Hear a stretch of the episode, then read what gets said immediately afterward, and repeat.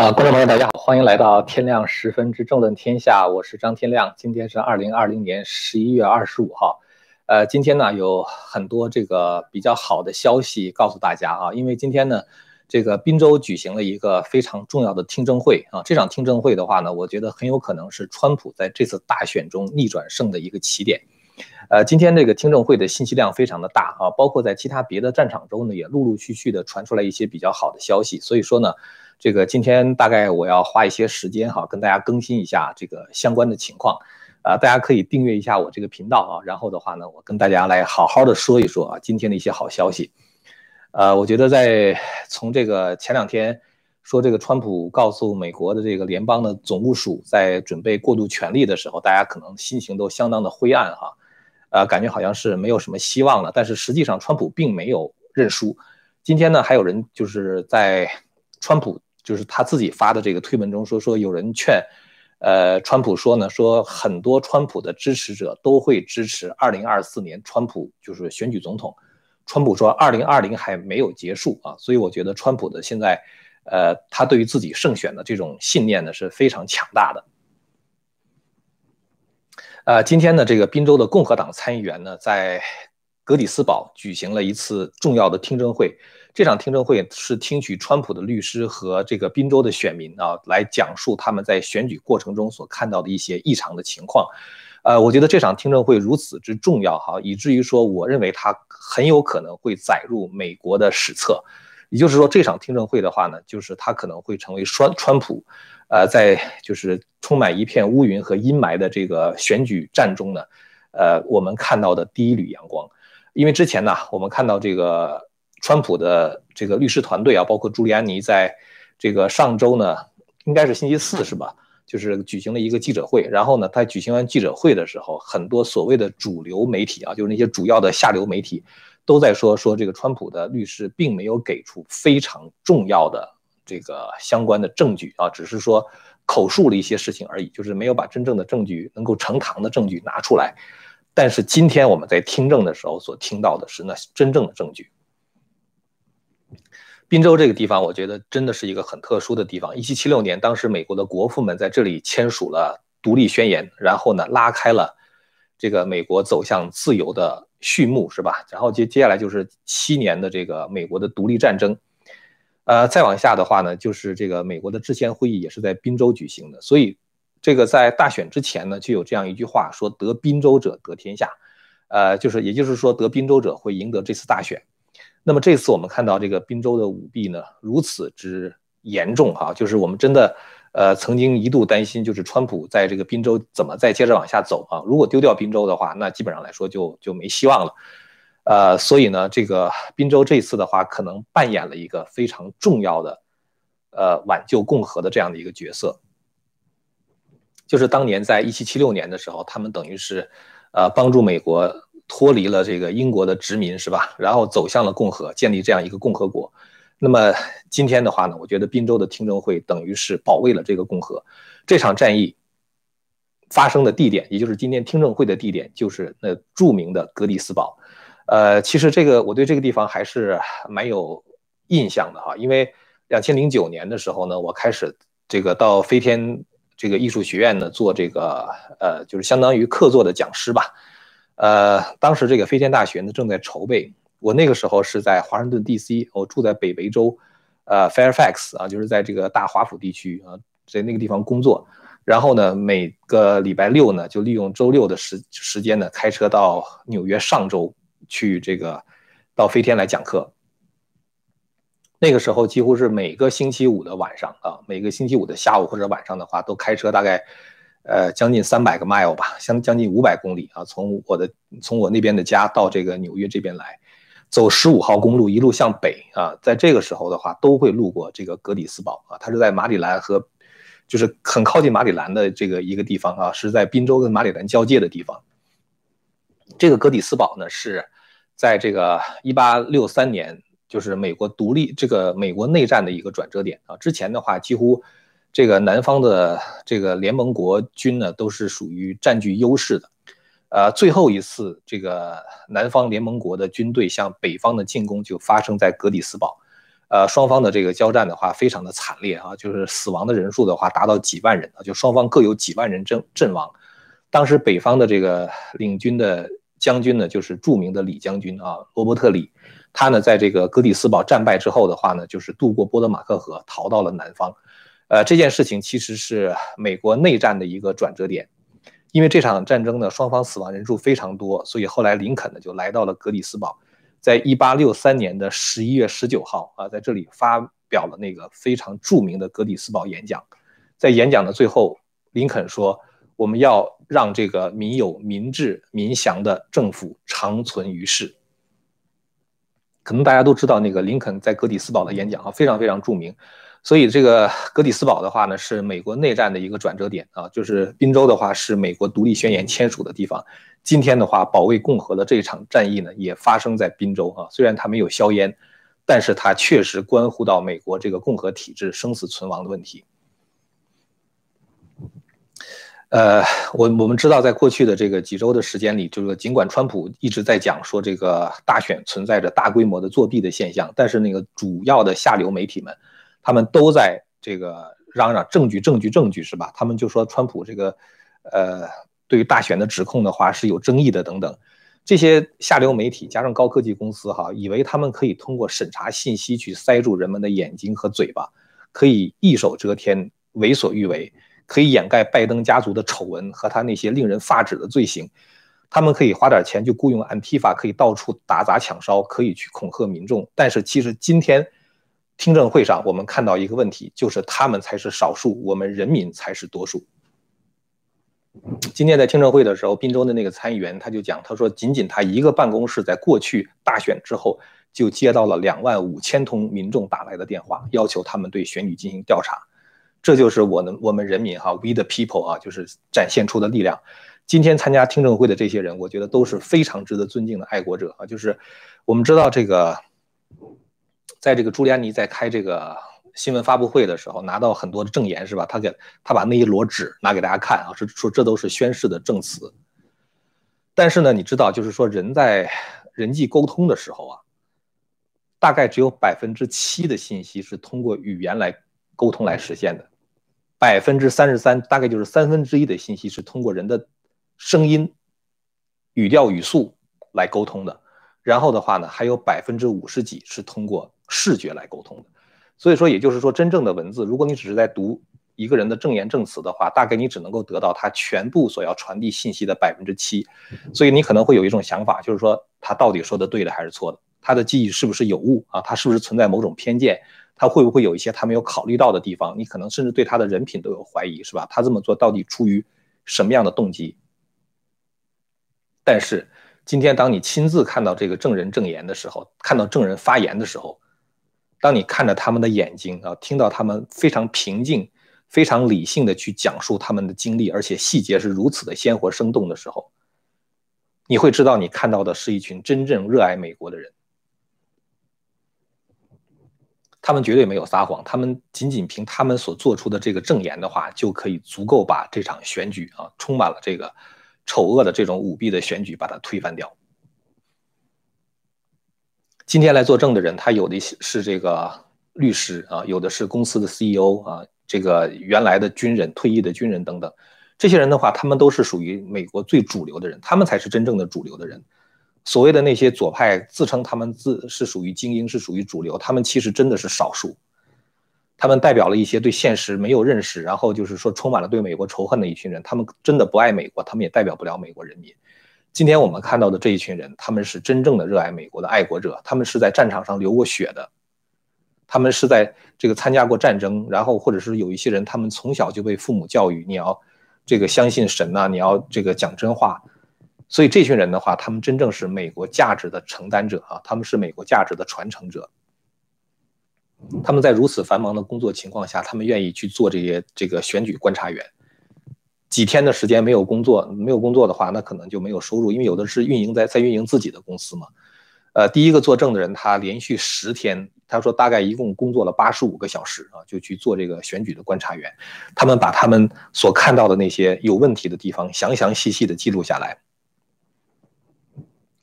今天这个听证会呢，长达三个半小时啊，我们没有时间把他们这个听证会里边讲的话一一跟大家说明。但是呢，我还是想把他们讲的一些非常重要的一些事实还要摆出来。之前的话，我们都是听到一些，比如说有些人，比如说这个 Digital Warrior 哈，那些数字战士他们统计出来的数据。今天的话，我们想跟大家说的是第一手的资料啊。第一个作证的人叫 Justin Quider 啊，这个人是一个律师。他就作证说，大选之日呢，他根本就没有办法在费城的计票中心进行有限的这个有效的观察。他说，当时这个计票中心呢是被一圈篱笆给围起来，这个篱笆长度是五十尺啊。围起来以后的话呢，他们只能在篱笆的后面远远的看着那些人点票。他们离那些人有多远呢？他说大概是这个十英尺到二百英尺。这个之间的距离，那你就是说，你十英尺的话，你大概相当于三米嘛，就是你你那个选票上画的那个圈，你这到底那个圈画在谁的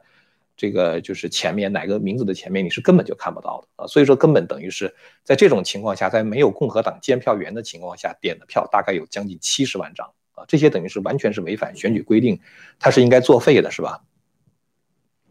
然后呢，这个这只是说这个这这这这这一个人的证词，当然他做了很多哈，我只是把这个当时的情况描述一下。呃，有一个其实非常打动我的证证证言的话呢，来自于一个人叫做呃 Garder Restenstorm 啊，这个这个他的发音的话，我不是特别听得特别的清楚，我只是把他的这个大概的发音重复一下哈。这个人曾经在海军服役，曾经是一个计算机的专家，他呢来自于 Delaware 这个县。呃，他呢是去 Chester 这个县去观察选情，这个县大概一共有多少张选票呢？他被告知大概一一共是十二万张邮寄选票，但是实际上，十二万张邮寄选票却点出了二十万张票，就是这个邮寄选票的话就点出二十万张，这是一个不可思议的数字，是吧？你寄出去十二万张，你怎么得到了二十万张票，是吧？这里边肯定有假。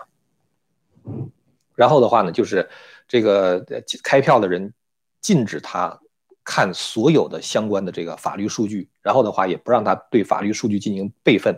几天之后，这些数据全部被从机器上删除，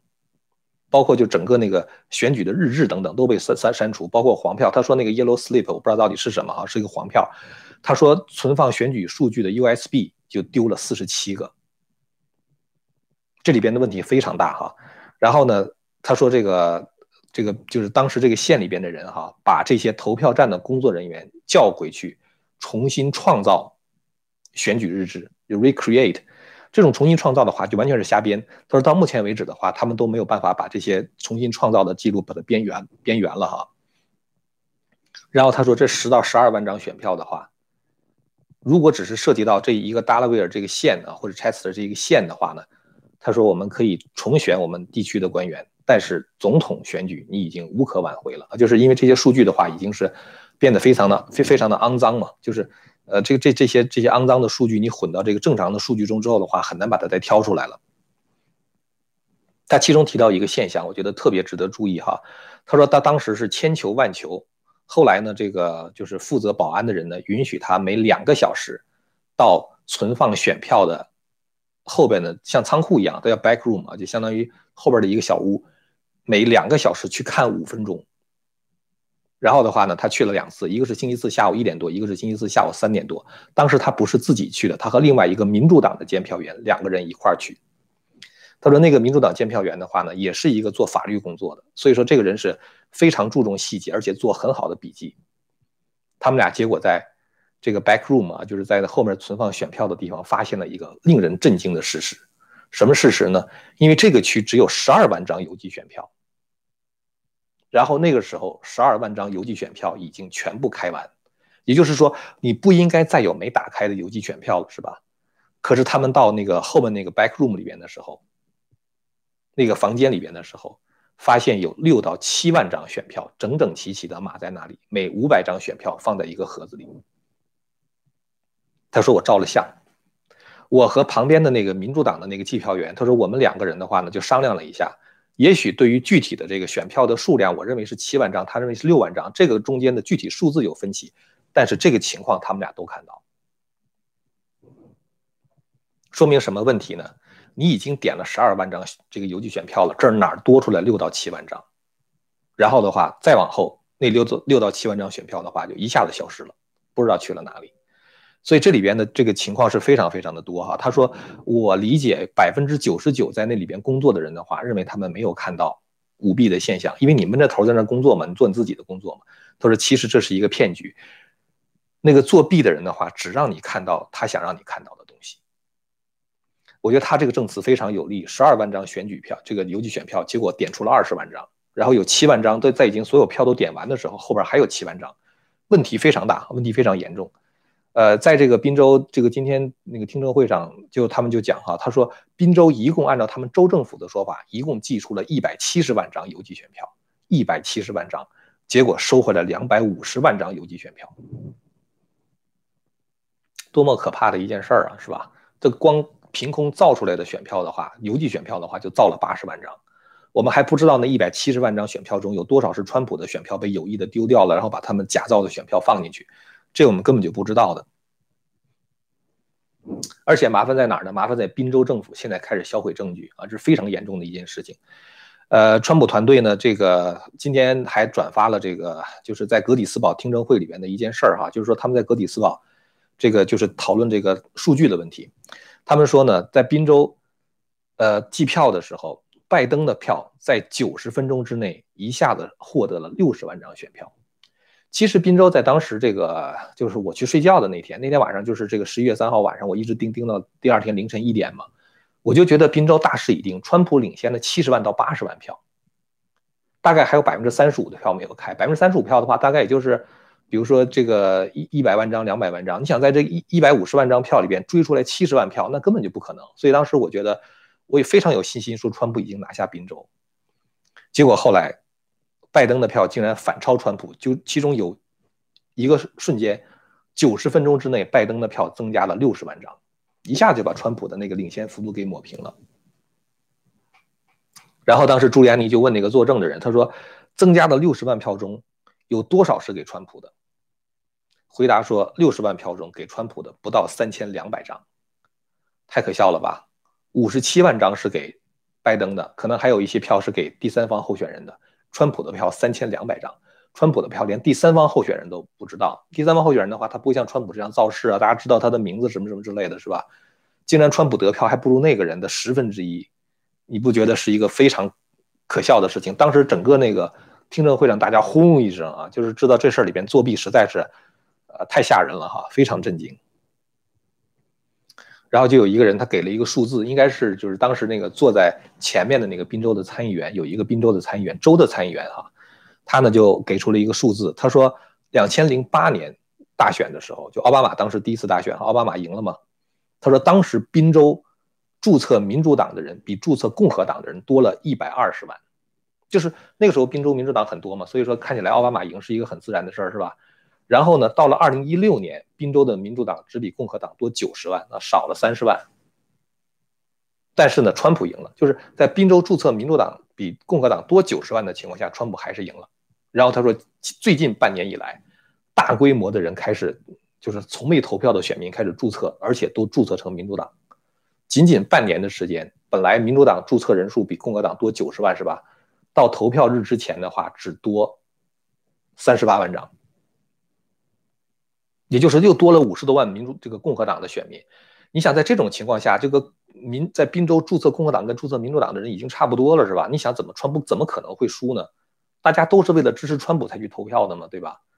川普后来今天打电话到那个宾州的听证会上，他说有一个搞能源的行业的人，他说川普输了宾州简直不可思议。他说因为宾州整个能源业就是这个这个就是用页岩油啊，就是用那个这个压力裂解的方式这个开开采石油。整个这个行业的话，都是川普救起来的。宾州怎么会把这个选票投给那个要杀掉这个宾州页岩油开采的那个那个拜登呢？是吧？拜登他不就说说不要搞那个那个页岩油裂解嘛，页岩油开发嘛？这实际上就等于是把宾州的那个他的那个最重要的产业都给干掉了。所以宾州人怎么可能会去投给拜登？是吧？这就是一个特别严重的问题。那么现在的话呢，关于这个大选呢，现在就是在所有的战场州，现在都发生了一些重大的变化啊。一个是在宾州，宾州呢有一个这个律师呢叫做 Patricia McLeod 啊，这个人的话呢，他本来宾州的州务卿和州长都已经认证了这个选举结果，但是呢，这个宾州最高法院呢，这是州的最高法院啊，不是联邦的，州的最高法院的法官的话呢，下令告诉这个宾州政府不许认证。然后的话，他说等到礼拜五，就是明天嘛，明天就有一个这个这个呃，不是明天，明天是感恩节，礼拜四到礼拜五的时候呢，他说这个法官的话会开庭啊，要。要听到这个关于共和党这方面，就是就是对于选举作弊的一些声音啊，所以我觉得这个可能也是一个非常好的现象啊，一个非常好的现象。这是在宾州哈，这个法律官司对川普来说的话是有有利的判决。还有一个就是 Michigan，Michigan 我们知道战场州哈，十六张选举人票，Michigan 的最高法院建议要对这次大选进行独立的 audit，audit 的话就是审计，进行独立的审计。然后的话呢，密歇根的最高法院说有非常坚实的证据，是令人感到这个选票造假的这个事情的话是非常令人，它叫 troubling 啊，troubling 的话就让你觉得心里面觉得就是很不对劲儿的啊。然后的话，他说这个检举的话呢是非常严肃的，所以要对密西根州的选票进行独立的审核审审计。审计的话，我希望审计的话是能够。把那些什么死人票啊，什么那种就是收割的选票啊，呃，包括那些就是这个这个邮寄的，就是不合格的选票啊等等，全部都挑出去啊。挑出去之后的话，川普就准赢了啊。我觉得在密西根州的话也是准赢了。这个是密西根州哈，然后还有一个州的话就是是那个内华达，内华达州的话呢，现在是也是司法介入了啊，就是有一个法官，他呢这个判定啊，要求内华达州的共和党人。啊，在法庭上，在十二月三号的那一天啊，在法庭上举行听证啊，然后呢，让共和党人把他们找到的证据呈现出来。如果在内华达州所呈现的证据跟我们今天在宾州听到的一样，我相信绝对不会比宾州差的啊。那样的话呢，我觉得这个选举就很有可能会被推翻啊。内华达州是六张选举人票，还有一个战场州非常重要，就是佐治亚。佐治亚呢，本来那个州长跟州务卿都已经认证了，是吧？哎呀，这个这两个共和党人真的是就是 Reno 啊，真的不像共和党人。然后呢，这个佐治亚州的律师林伍德啊，他今天推了一个推文，今天傍晚的时候，他说感恩节前夜的重大新闻，乔治亚州位于乔治亚州的第十一巡回法庭，这是联邦法庭哈，就这个就他这个 circuit circuit court 上再往上就就到那个联邦最高法院了。他说这个。佐治亚州的第十一巡回法庭同意了我的紧急动议，要求加速审理对于宾州这次大选合法性的指控。所以，就是现在这个佐治亚州的话，现在也会进入到这个司法程序。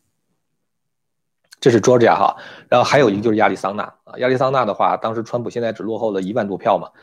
亚利桑那州的州长也是共和党人哈，叫 Doug。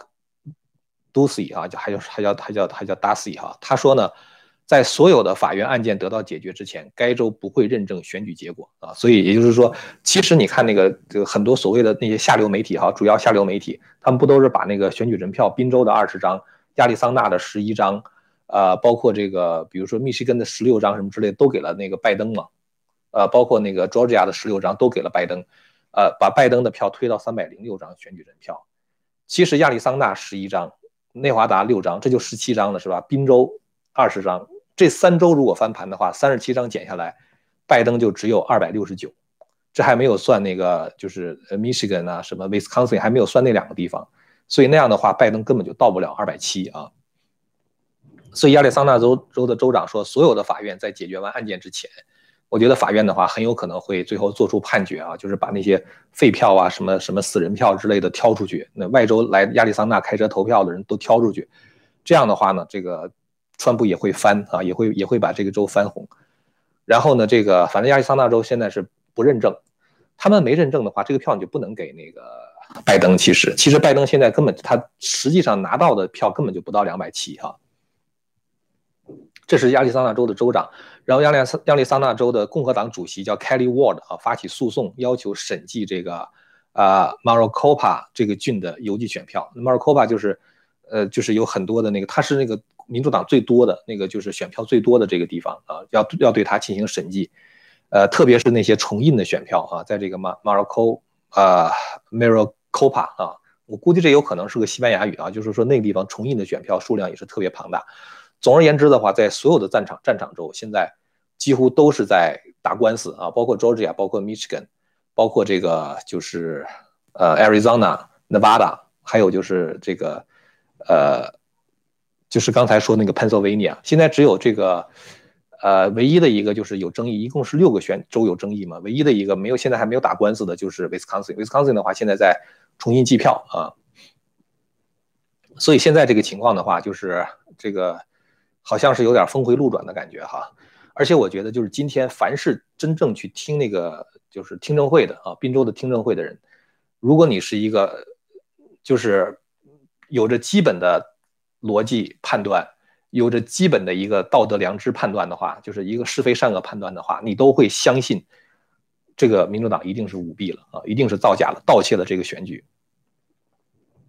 今天的听证会呢，朱利安尼跟那个。滨州的这些参议员讲了一句话哈，他说呢，这个宪法第十二修正案，美国宪法的第十二修正案说，选举不是由州长或选举委员会主持的，而是应该由这个州的立法者来决定的。所以这个州的立法者的话，就是这个州的这个这个州的参议员或者是这个州的这个众议员。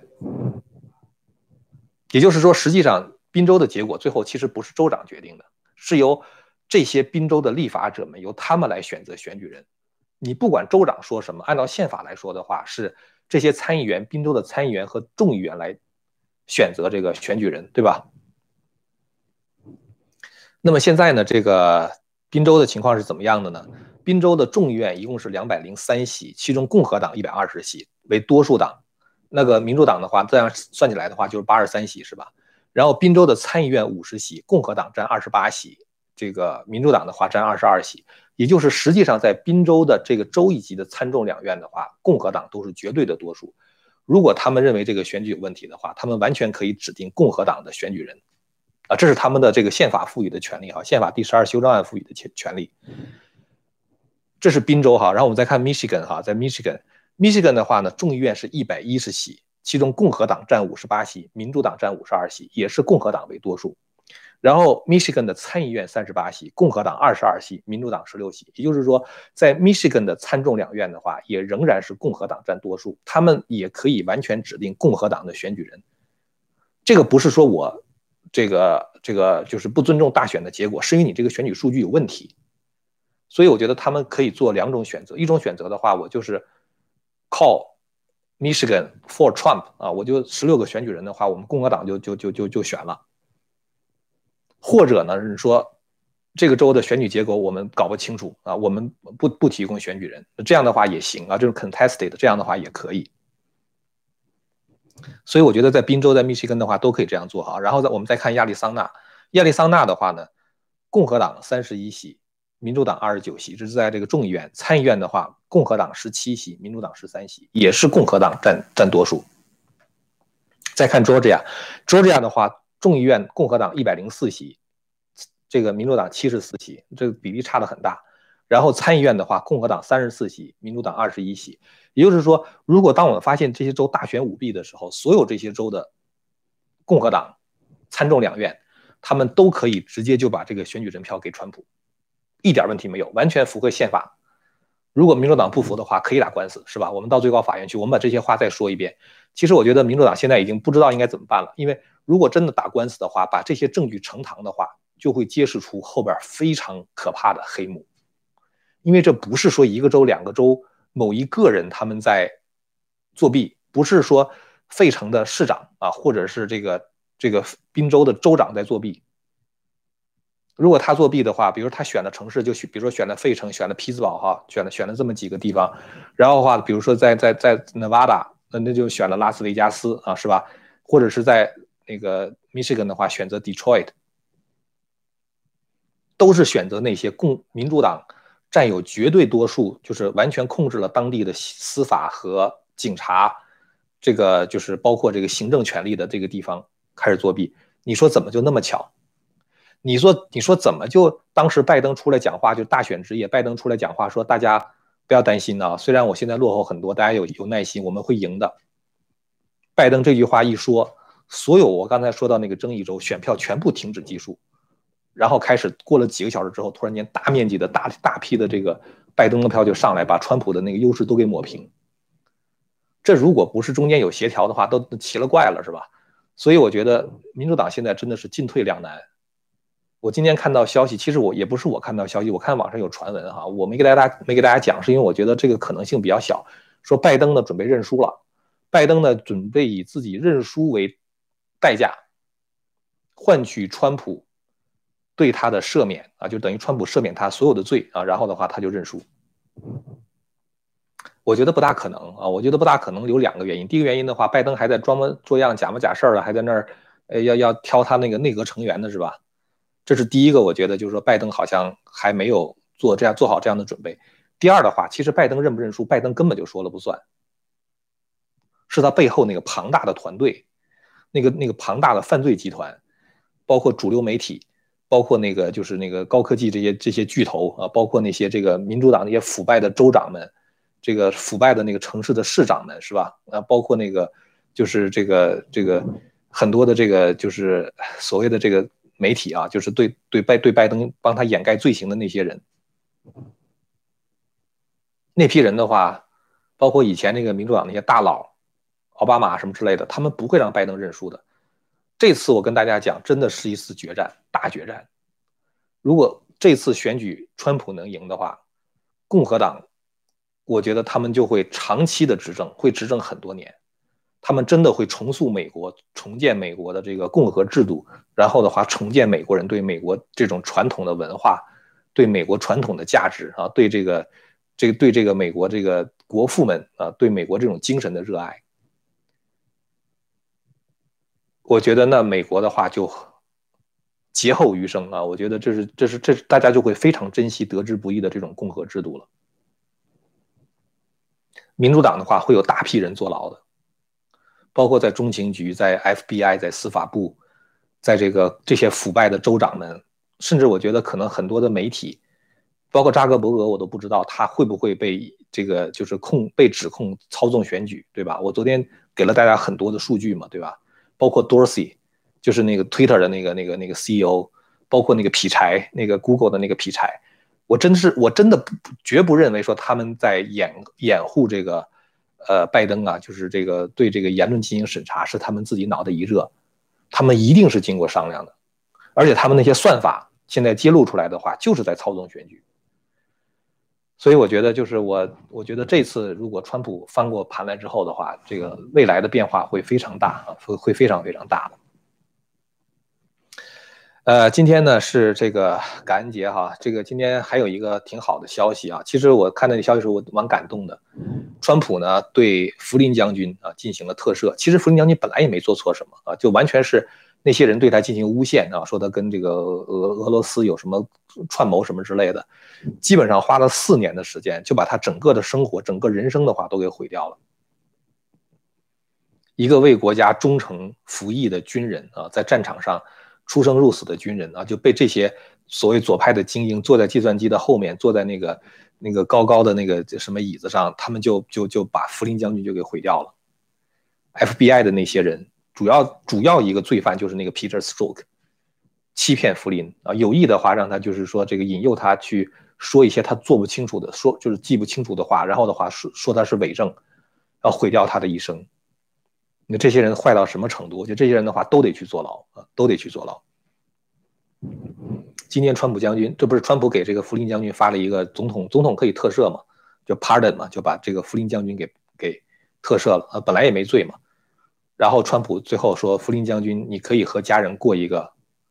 幸福的感恩节了啊，祝你感恩节快乐。我觉得川普这人真的是非常非常有人情味儿啊，在感恩节之前给福林将军送去一个大礼啊。很真的很感动。其实我们看到左派那些人，他们对美国的仇恨，不光是仇恨美国，像我们这样的人，川普的支持者、川普的投票者的话，都是他们仇恨的对象。今天我看到一个人，他在那个就是电视上，呃，鼓吹什么事儿呢？他说我们要把川普的这些人尽可能多的起诉、逮捕、审判、监禁，人数多到要让他们在。监狱里边开同学会和生日派对，我们希望监狱里关满了川普的支持者、推动者和辩护者，以至于需要把川普大楼改造成监狱。这次一共大概是七千四百万人投了川普的票，七千四百多万人投了川普的票，他恨不得把这七千四百万人全部关起来。你说他们是不是太嚣张了，是吧？他们不知道我们才是人民，We the people，我们才对这个国家负责任，我们我们才是这个国家的主人，他们只不过是一群窃国大盗而已。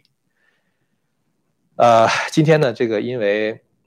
讲这个滨州的这个听证会哈，下午我看的时候我也是蛮感动的啊。美国真的是有很多很多的爱国者，他们平时不说话，他们是 silent majority 是吧？他们他们平时不说话。二零一六年的时候，这群 silent majority 这些沉默的大多数把川普推入白宫，因为他们知道川普才能够从这些左派的疯子、这些左派的犯罪集团里边能够把美国拯救出来。今天本来他们也没怎么打算说话，今年他们就想用选票来说话。你看那所谓的民调的时候，他们可能也不说话，但是当这个大选被操纵和扭曲的时候，他们就站出来了。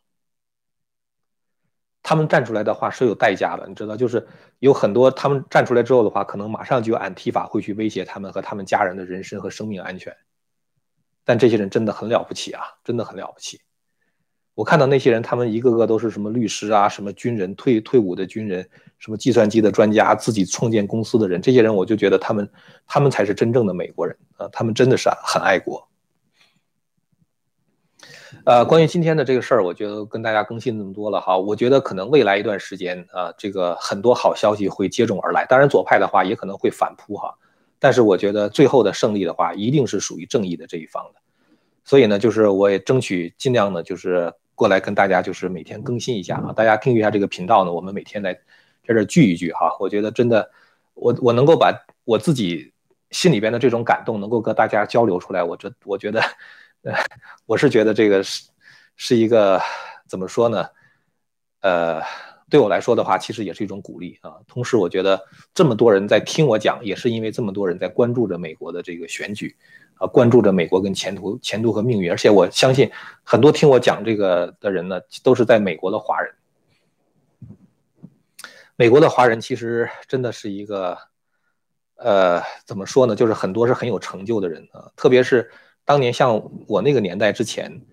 因为现在的话可能出国避钱容易一些了，旅游也好啊，包括或者你有钱就可以在美国读书。在我那个年代，两千年之前，到美国来留学的这些华人都是在国内基本上来说的话都是留学身份，而且是拿奖学金才出得来的。因为那时候没有钱嘛，你不拿美国奖金你出不来嘛，所以一定都是那些就是比较学习刻苦，然后呢就是，呃就是成绩也很好的人到这边来。到了美国之后的话，虽然可能那时候的中国人可能语言可能跟美国不是那么，就是那时候我们学的英文的话都不是那么，呃注重口语嘛，那可能听说的能力的话不如美国人。但是这批人的话真的是非常扎实肯干，而且就是在美国做生意啊，就是有的是自己开公司啊，很成功。这种华人的话我看到太多了，实在是。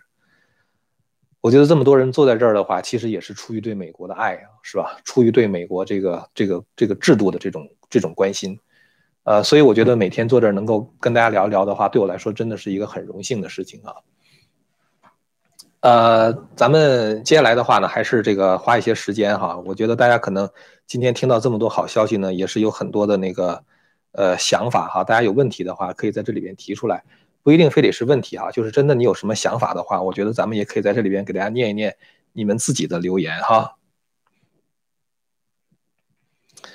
呃，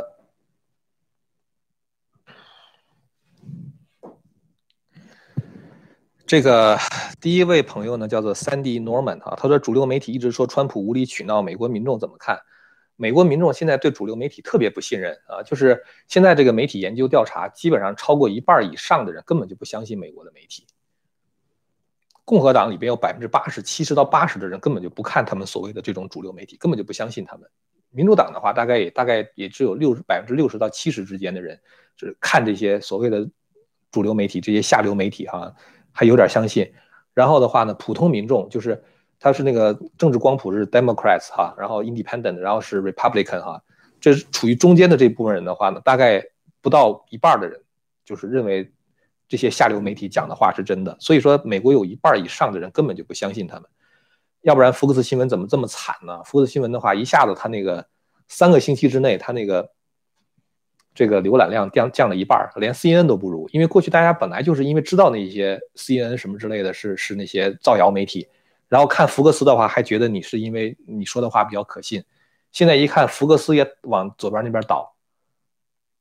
那我还看你福克斯干嘛？我不如去看 CNN 的是吧？所以这些人全跑了，去看什么 Newsmax，去看 One American Network。然后的话，可能去看大纪元呐，看新唐人呐，就可能也就是，呃，到 YouTube 上去寻找真相啊，等等。我觉得就现在就变成这样的一个一个格局了。所以福克斯真的很惨，他抖机灵，结果呢，把那个他自己的观众全得罪了啊。呃，下面一位朋友叫 Light Chaser 二零二零哈，今天看到习近平祝贺拜登了，老师对此有什么解读呢？是觉得川普大势已去了吗？我觉得习近平没搞清楚情况，他可能看到这个很多地方，比如说滨州也认证了什么之类的。我猜哈，看到滨州也认证了什么，就觉得好像川普已经拿不是川普，拜登已经拿到足够超过二百七十张选举人票了。呃，其实他不知道美国选举是美国人民决定的啊，是 We the People 决定的啊，不是那些主流媒体决定的。下面一位朋友黑石大卫说：“张老师，听证会的结果会不会导致作弊州选举人集体反水？”选川普，呃，选举人还没选出来呢，呃，所以还不存在这个问题哈，呃，选举人选出来以后的话呢，就是呃，偶尔有反水的话，那也是一个两个啊，因为他通常来说的话，都是选本党最忠诚的那个选举人，呃，最最最最这个忠诚的人才能做选举人，呃，但是现在还没有选举人出来呢啊，十二月十四号的时候才出选举人呢，所以现在还谈不上选举人集体反水的事儿哈。下面一位朋友叫 Michael Lee 哈，说希望张老师有机会可以讲讲对孩子教育的问题。面对美国社会的极左分子影响，那些深蓝州的人们如何能够让孩子不受公立学校的社会主义思维影响，正确认识美国传统价值？我真是觉得，川普如果第二次这个任期过后，会给美国的教育也带来很大的变化。川普在这次就是大选之前啊，他不是这个发了一个他准备在十个方面。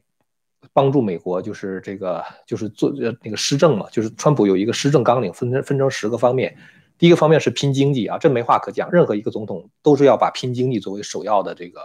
呃任务的哈。你经济不好，什么都白扯啊。这个你经济一糟糕的话，那就是民主党就上来了。第二个，川普讲的啊，第二个是 COVID-19 呢，就是要解决这个呃瘟疫的问题。解决瘟疫问题的话，基本上川普现在已经解决了，就是现在疫苗都已经有了嘛，是吧？已经解决了。第三个就是教育，川普这个人脑子非常清楚啊，他非常知道，就是说现在美国最关键的问题在哪儿啊？经济是一个问题啊，但让大家都有工作。其实你知道，一个人他一旦有工作的话，哈，他自己挣钱养家，他过上有尊严的生活之后，当他开始纳税尽义务的时候，他通常来讲的话，他就会去维护这个国家，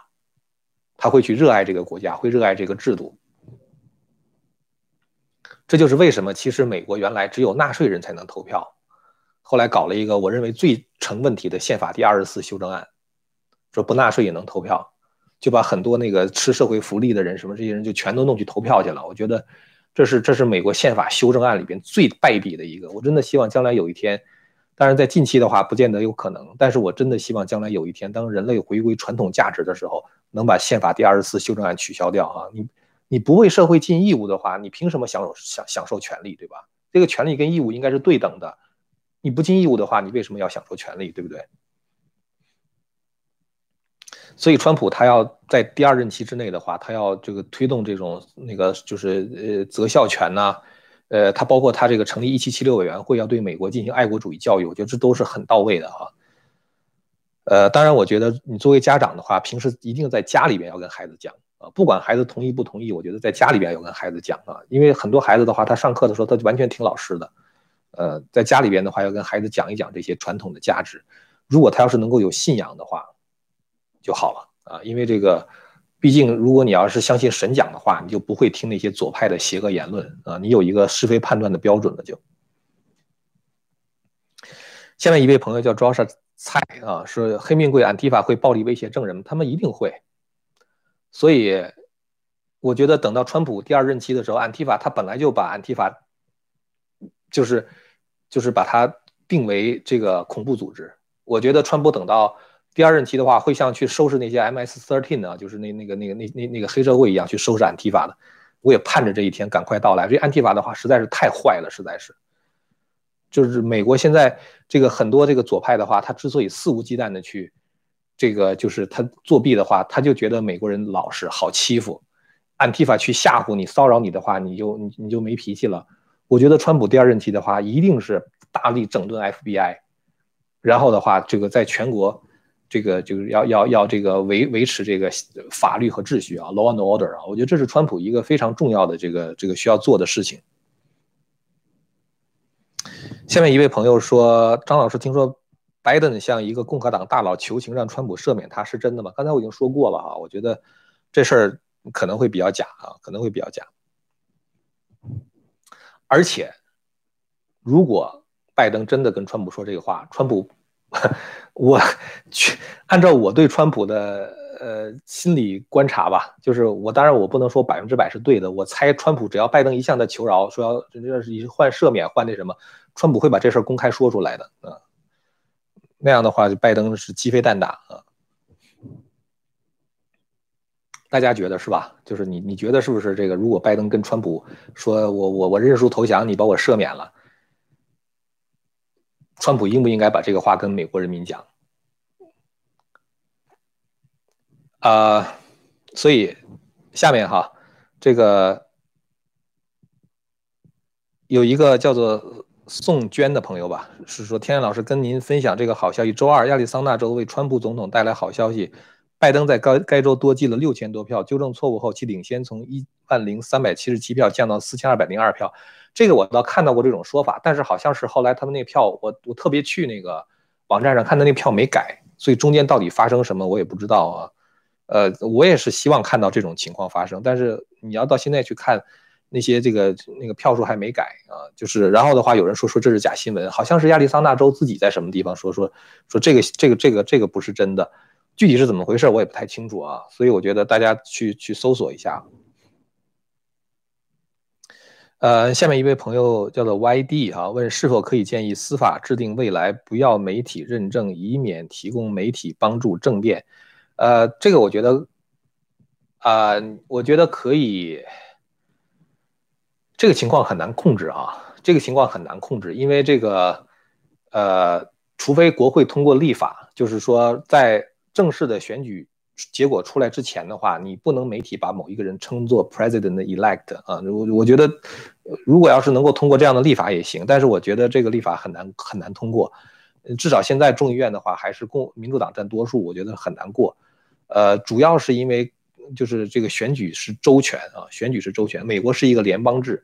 大家知道这个 United States 哈 of America，United States of America 这个 states 的话，其实你把它翻译成州也行，在美国翻译成州。你也可以翻译成像国家一样，呃，就是像中国古代的那种，就是像像西周封建的那种，呃，那些一个一个的国家的话，他们其实就是一个 state 啊，就是一个一个的 state，就相对独立啊，相对独立。美国因为实行的是联邦制度，但是这些州 united 啊，然后的话变成了一个国家，变成了 USA。所以呢，这个选举的话是州权，是实际上是相当于一个州一个州的选啊，选完之后的话，由这些州的话共同推出选举人，然后的话再把联邦的这个总统选出来，这是这个美国它的一开始设计的体制决定的哈。所以你要说关于选举的问题，说制定一个联邦的法律，这个真的挺难的，这个真的挺难。但是我觉得这个事儿过去之后哈，如果作弊这个事儿过去之后的话，我觉得各个州应该制定更加严厉的选举法啊，防止作弊。包括出现争议之后的话，应该如何做？现在很多事情是没有先例的啊。咱们假如说现在 Pennsylvania 州长 certify 拜登赢了，然后的话，这个宾州的参议院说，参众两院说，我们按照宪法来说的话，我们有权指定选举人啊，你说了不算，这个就我们说了算。这个中间的话，它会有很大的冲突和争议。那这事儿怎么解决？是到最高法院去解决，还是在州里边怎么通过什么方式来解决？这个事情，我觉得可能在。这次大选之后的话，各个州都得去讨论和立法啊，相关的这些这些问题。现在做的都没有，怎么说呢？就没有先以前没发生过啊，没有发生过的。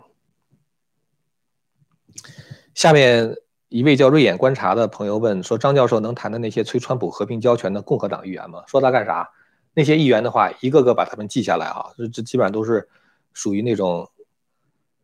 我觉得，我觉得你作为一个共和党的国会议员，你连基本的这个就是川普赢没赢这种判断都没有，你如果不是坏，就是判断力有问题。川普赢，其实我觉得对所有的共和党人来说的话是个常识啊。咱们昨天不是看到那个，呃，是是是有一个那个 CNBC 的民调，咱们昨天讲了嘛？咱们昨天讲的那集 CNBC 那个民调，川普的 supporter 里边，川普的投票投票给川普的人，只有百分之三的人认为川普输了。你一个议员，你你你你你认为川普输了，你属于那百分之三呀？你那判断力的话就属于百分之三呀？那你不能代表我们共和党人，对不对？你不能代表我们这个投投给川普的人，对不对？你凭什么当国会议员啊？是吧？这些人，我觉得把他们名字记下来，下次把他们都选下去啊，选真正的共和党人上来。下面一位朋友 Blue Spring，请问张先生，你说他们可以指定共和党做选举人，他们会不会为了公平这个面子，一边指定几个人去做选举选举人？不是，去赢者全拿。赢者全拿的话，就这周如果是共和党赢，就全是共和党；如果是民主党赢的话，就全是民主党啊。这个按照这个，如果他们要是一边指定几个的话，他违反美国违违反了这个这个这个宪法了啊，以违反这个赢者全拿的这个这个宪法规定了。呃，只有几个州是，呃呃，Nebraska 不是违反宪法，就违反违反他们那个州的那个那个选举制度了。呃，只有呃两个州是属于分选区的，呃，一个是嗯缅因州，还有一个是 Nebraska，只有这这是这是分选区，其他别的不分选区的啊，赢者全拿的。这个他们改不了，这个法律他们改不了。下面一位朋友问：只是怎么能够让国内朋友也能听到？听到听到什么？听到我们这儿讲的话是吗？呃，我觉得国内关心的人，要不然翻墙啊，要不然的话就是在私下里边传。我知道有很多朋友在通过各种各样的渠道向国内传。前段时间有人曾经问我说：“你这一频道一个视频多少人国内人能看见？”我说：“这我我没有统计过。”因为我这视频一个视频的话，大概点击量在十几万到三十几万之间吧，多的能够到这个七八十万、一百万也有，但是比较少，四十多万的也也有，也不太多啊。主要大概是在十几万到三十几万之间。但是呢，这个我说我这个我的这些观众的话，嗯，大陆比例我不知道哈，但是我知道很多朋友在把这些东西往国内传啊，所以。呃，我我知道，像有一些频道，它可能比如说表面上在 YouTube 上只有比如说几千个人看，但实际上国内的话连五十万都不止啊，就看看他们这个内容的人，所以这个我倒是不担心哈。下面一位朋友叫做李 Hang Kiang 是吗？啊，我不知道，可能是是不是广东的那种拼法哈？请问川普连任后需要扩建监狱吗？需要扩建监狱吗？说把那些左派都抓起来是吧？其实他们人真的很少，他们是因为靠着那个所谓那些社交媒体，包括那个就是所谓的那些下流媒体哈，那所谓的主流媒体声势造的很大。其实真正是这个就是犯罪的操纵的这些人的话，其实是相当少的。呃，但是有一些重灾区哈，像好莱坞啊，像那个美国一些大学的那个教授啊，这个。呃，就是像媒体里边这些人啊，就是这些人的话，他再怎么样的话，他其实这个人数还是很少的啊，他的人数还是很少，所以扩建监狱，真正犯罪的人的话，我觉得不会特别多的啊。当然不会特别多的话，看对什么人讲啊。你你你说这个，呃，什么叫做不是特别多？那你如果假如说就是有一千人、两千人的话，那这个数也不小。可是你跟美国总人口相比来说的话，你的比例是很小很小的，是吧？呃，下面一位朋友说：“你有看到马歇尔报告吗？是什么马歇尔报告？我抱抱歉没有看过啊。”呃，下面一个朋友问说：“在哪里可以听到听证会？”啊，这个你搜一下啊，你就搜那个 Pennsylvania hearing，呃呃，election 二零二零，我就是这样搜出来的。我一搜就搜到了新唐人啊，你你到那个新唐人的那个英文网站上，你能够看到他那个英文的原文。然后呢，他好像新唐人的那个中文网站上好像也有翻译啊，所以。可以到那边去看。呃，一位叫做张琛的人说：“张工，如果川普被逼到绝路，效法唐太宗发动美国版玄武门之变，是否可行？”，不，不会啊，这个美国不会走到那一步的啊。我觉得美国的共和制度相当坚挺，主要原因是因为美国人的素质啊。我觉得，其实我们看那个香港，呃，就是去年大游行的时候，我们觉得香港人素质非常高。其实我今天看那个听证的时候，我觉得美国人素质真的也很高。他们那种公民意识啊，对这个国家负责任的态度，啊，做事情认认真真，然后这个这个就是讲话有理有据，态度非常的平和啊，态度非常平和。你一般人咱们看到这种作弊的话，可能怒火冒三丈是吧？他们态度非常偏这个平和。呃，讲东西的话，就是他讲的那些让我们听来就 outrageous，那种就是让人就是愤怒的不行的。他们讲的特别的平和，但是你一听就知道特别可信。呃，这些人是特别可信的人。有这样的美国人民，我觉得美国真的真的是蛮有福气的啊！就是其实是他们在捍卫共和啊。我们虽然也是在参与这个过程中，但是其实我们也是受益者啊。他能帮助我们维系这个美国的民主和法治吗？呃，后面一位朋友说，不管川普或拜登胜选，美国都会走向内战吗？我其实不觉得美美国不会走向内战的。那个安提法他只会打砸抢。你说他们有一个什么人，那个具备着那个很好的头脑，他可以指挥战争。这种人，我觉得他要有那种头脑的话，他就自己开公司挣钱去了，他才不会去到大街上打砸抢的。那些人全是乌合之众。都不用美国的军队，都不用美军出动，就找一些警察就把他们全抓起来了。现在只不过是有没有警察去抓他们的问题，是吧？所以我觉得，按我们中国这个古人说法的话，就有一个玉立就把他们全治了啊，这不需要军队的。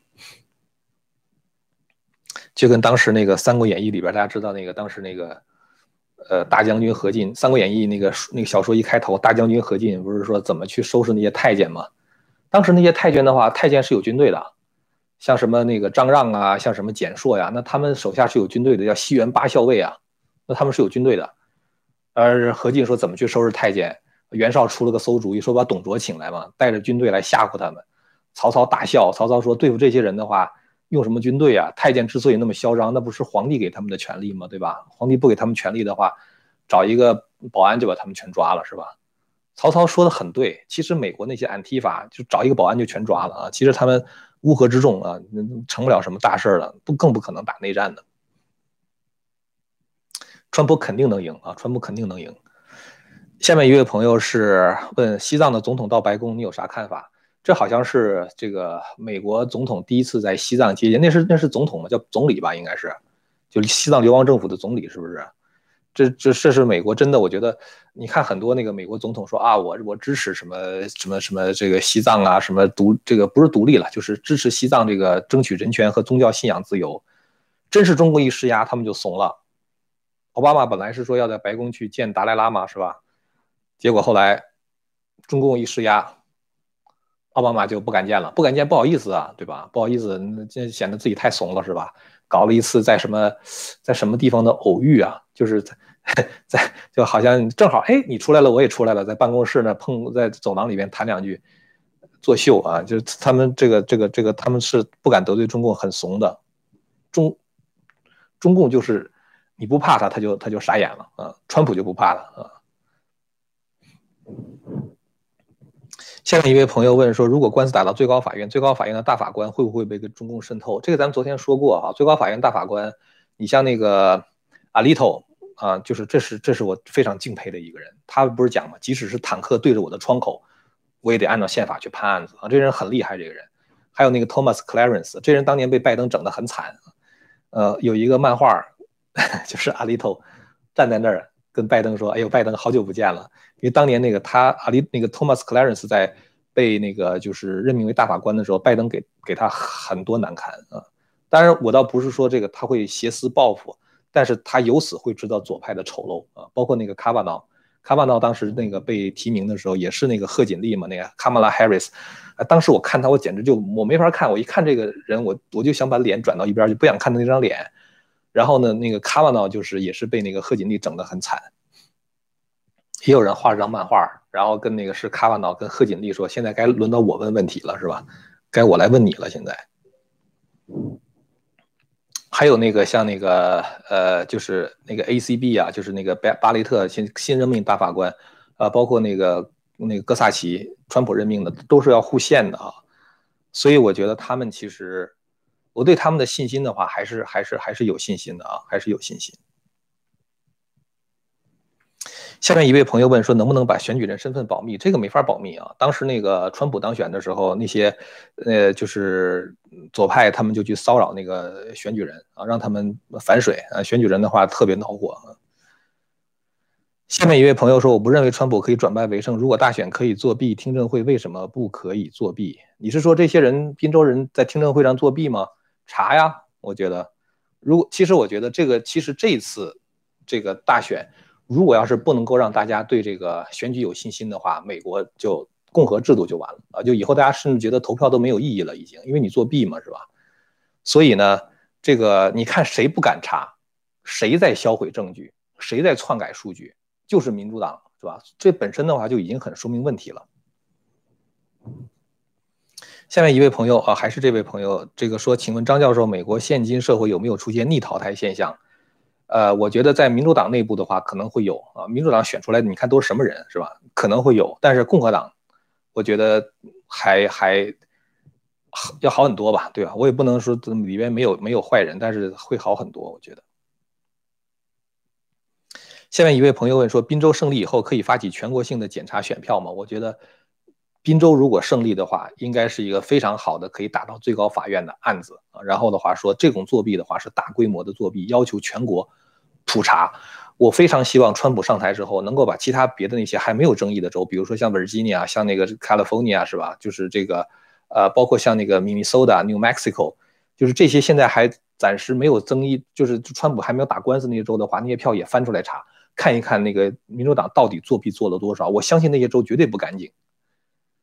其实我今年在那个大选之前，呃，我那天晚上十二月三号那天晚上，我一直在盯着明尼苏达在看。我看川普有没有可能赢得那个明尼苏达，还有新墨西哥州，然后还有那个，呃，我当时看了几个州啊，包括维吉尼亚，我也在看，我看川普有没有可能赢。我觉得那些州其实，如果你真的把那些死人票什么那作弊的票排出去之后啊，川普真的很有可能赢在那在在在在那个那些地方，非常有可能赢。呃，今天也说了一一个小时多了哈，那咱今天。呃，消息好了，咱们又多说了几分钟哈。咱们那个明天是感恩节啊，我看一看，如果要是有一些新的消息的话呢，我就接着过来跟大家更新一下啊。如果要是呃这个没有这个特别多的消息的话，也可能我也要休息一下。我从这个十一月二十六号开始到现在一天都没歇过，呃，明天感恩节整整一个月哈。就是如果要是这个没有大事儿的话，我可能会暂停一下。但是如果有有事情需要跟大家聊聊的话，还会上来的哈。呃，所以大家订阅一下这个频道。那明天如果我上来的话，我们可以在这里边再接着聊，是吧？今天咱们多了一些好消息哈，咱们一振作起来哈，咱们相信正义一定会取得胜利的。好了，那么今天咱就说到这儿了哈，咱们下次节目再见。